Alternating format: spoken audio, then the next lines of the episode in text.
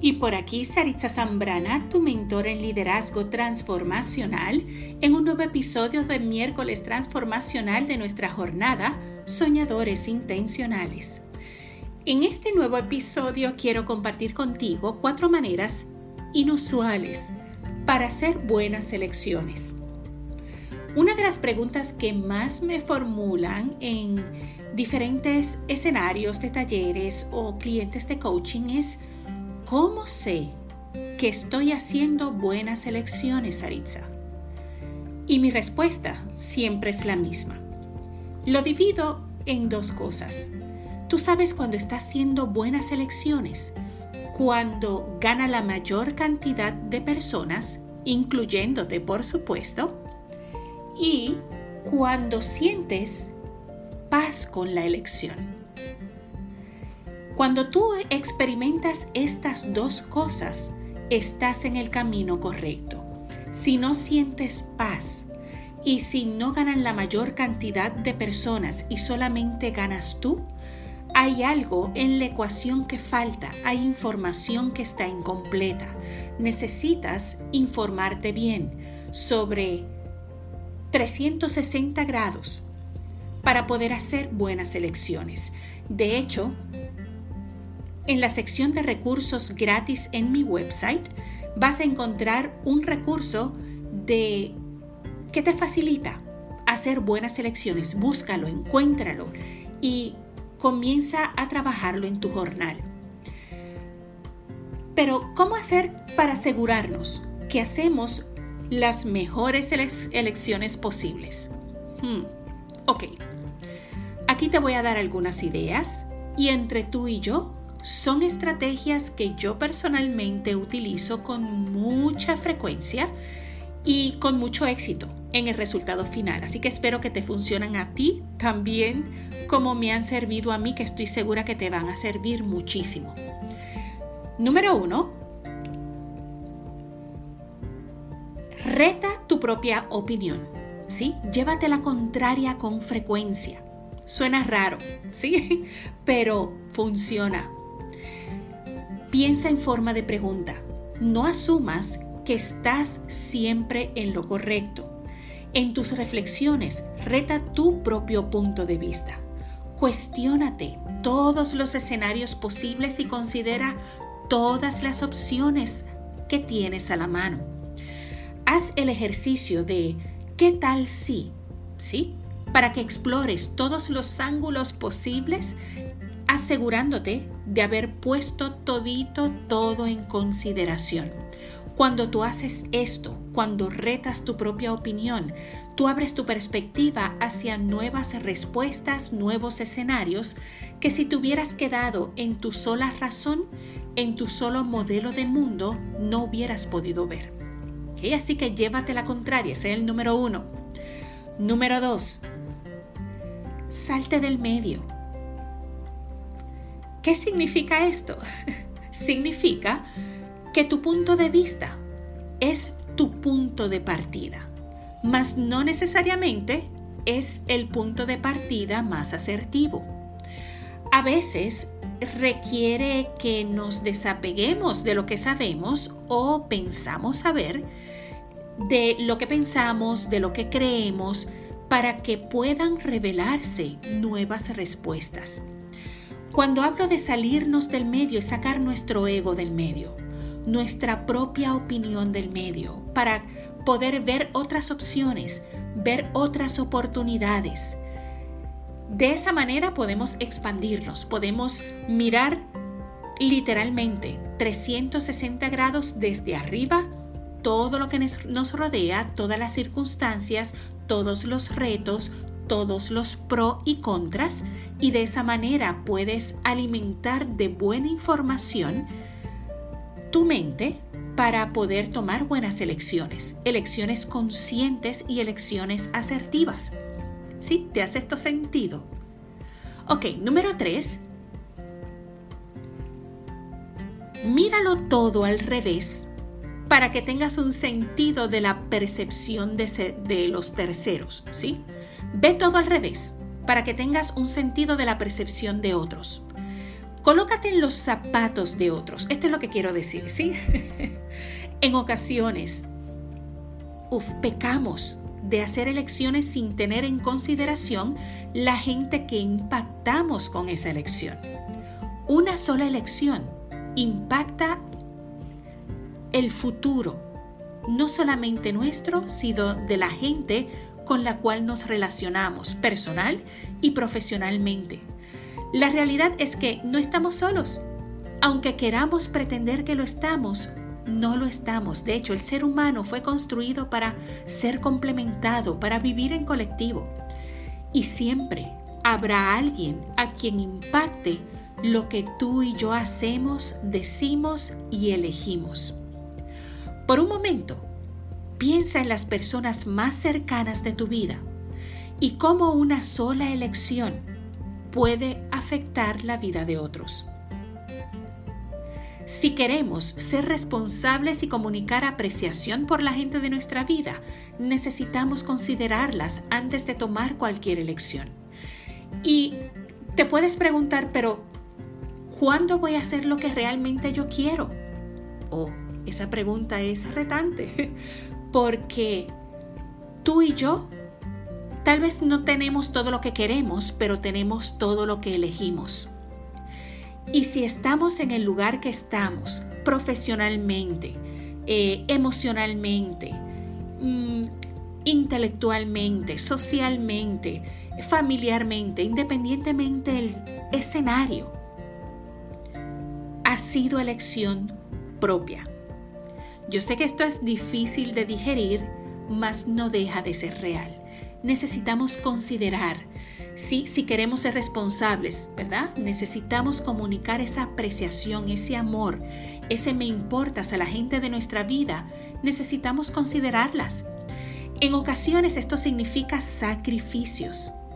De una, o sea, de nuestra parte o de parte de otros, o de ambas partes. Al final del día, aunque todo depende de diferentes factores, Ver el escenario de la persona que se afecta en vez de la persona que genera la elección lo cambia todo. Es decir, cuando nos ponemos en el zapato de las personas que afectamos con nuestras elecciones, nuestra perspectiva se amplía porque empezamos a entender ciertas cosas y podemos presumir, podemos imaginarnos cómo esas otras personas se sienten si si nosotros elegimos ciertas elecciones que les afectan, ¿sí? Pregúntate, ¿cómo reaccionaría yo? ¿Sí? De ti para ti, ¿cómo reaccionaría yo si alguien me hiciera esto a mí? De inmediato, muchas cosas van a venir a tu cabeza y te van a llevar a reconsiderar la elección. Utiliza siempre la reflexión como estrategia para mantenerte en gracia con tu sabiduría. Asegúrate de poder tocar base con la realidad, no solamente con lo que queremos, sino con la realidad. Número 4, una cuarta estrategia ¿Sabes qué? Suena raro, pero sacúdete de malas libras, de, malas vibras, ¿ok? Malas vibras, malas energías, sacúdelas, sácala de tu vida. A veces simplemente necesitamos una sacudida para reprogramarnos, para reprogramar nuestra mente, nuestros pensamientos. Literalmente, sacudirnos, ¿sí? Reorienta tu pensamiento con un lenguaje positivo sacude tu cuerpo como cuando, eh, como cuando un perrito, un canino se sacude del agua para secarse. ¿En serio? no, es, no es chiste, es importante que de vez en cuando, eh, de ti para ti, ¿verdad? En un lugar que nadie te vea, te sacudas, porque probablemente es mejor que simplemente en un momento de locura te sacudas, que hagas una elección que afecte a muchas personas negativamente. Otra cosa, ve explorando la posibilidad de crear un código de honor personal. Esto es una herramienta de liderazgo, ¿sí? Para que la vida no se te convierta en algo que te sucede, sino que tú tienes el control. Es bien importante que tú crees sistemas, mecanismos que te guíen cuando la razón sufre un cortocircuito. De vez en cuando nos sucede eso y nuestra voluntad se debilita. Algo así como un código de acuerdos personales que te dirija bien cuando estás en tiempos difíciles, que no puedes pensar por ti mismo o por ti misma, que tengas un código que te señale la dirección correcta. Ese básicamente es tu backup plan, ¿sí? Ese, ese plan B. Porque desde el momento que te comprometes a honrar ciertos acuerdos en tu vida, ya estás haciendo unas elecciones de antemano, anticipándote a cualquier reto futuro. De esta manera, cuando lleguen los tiempos difíciles que vendrán, sí, no es necesario elegir porque ya tú elegiste, así como lo oyes. Ya tú hiciste las elecciones, ahora es cuestión de manejar la elección. Y esto no siempre es cómodo, pero es efectivo 100% de las veces. Te voy a poner un ejemplo. Uno de mis acuerdos personales es familia primero. Ya yo hice ese compromiso parte de mi código de honor.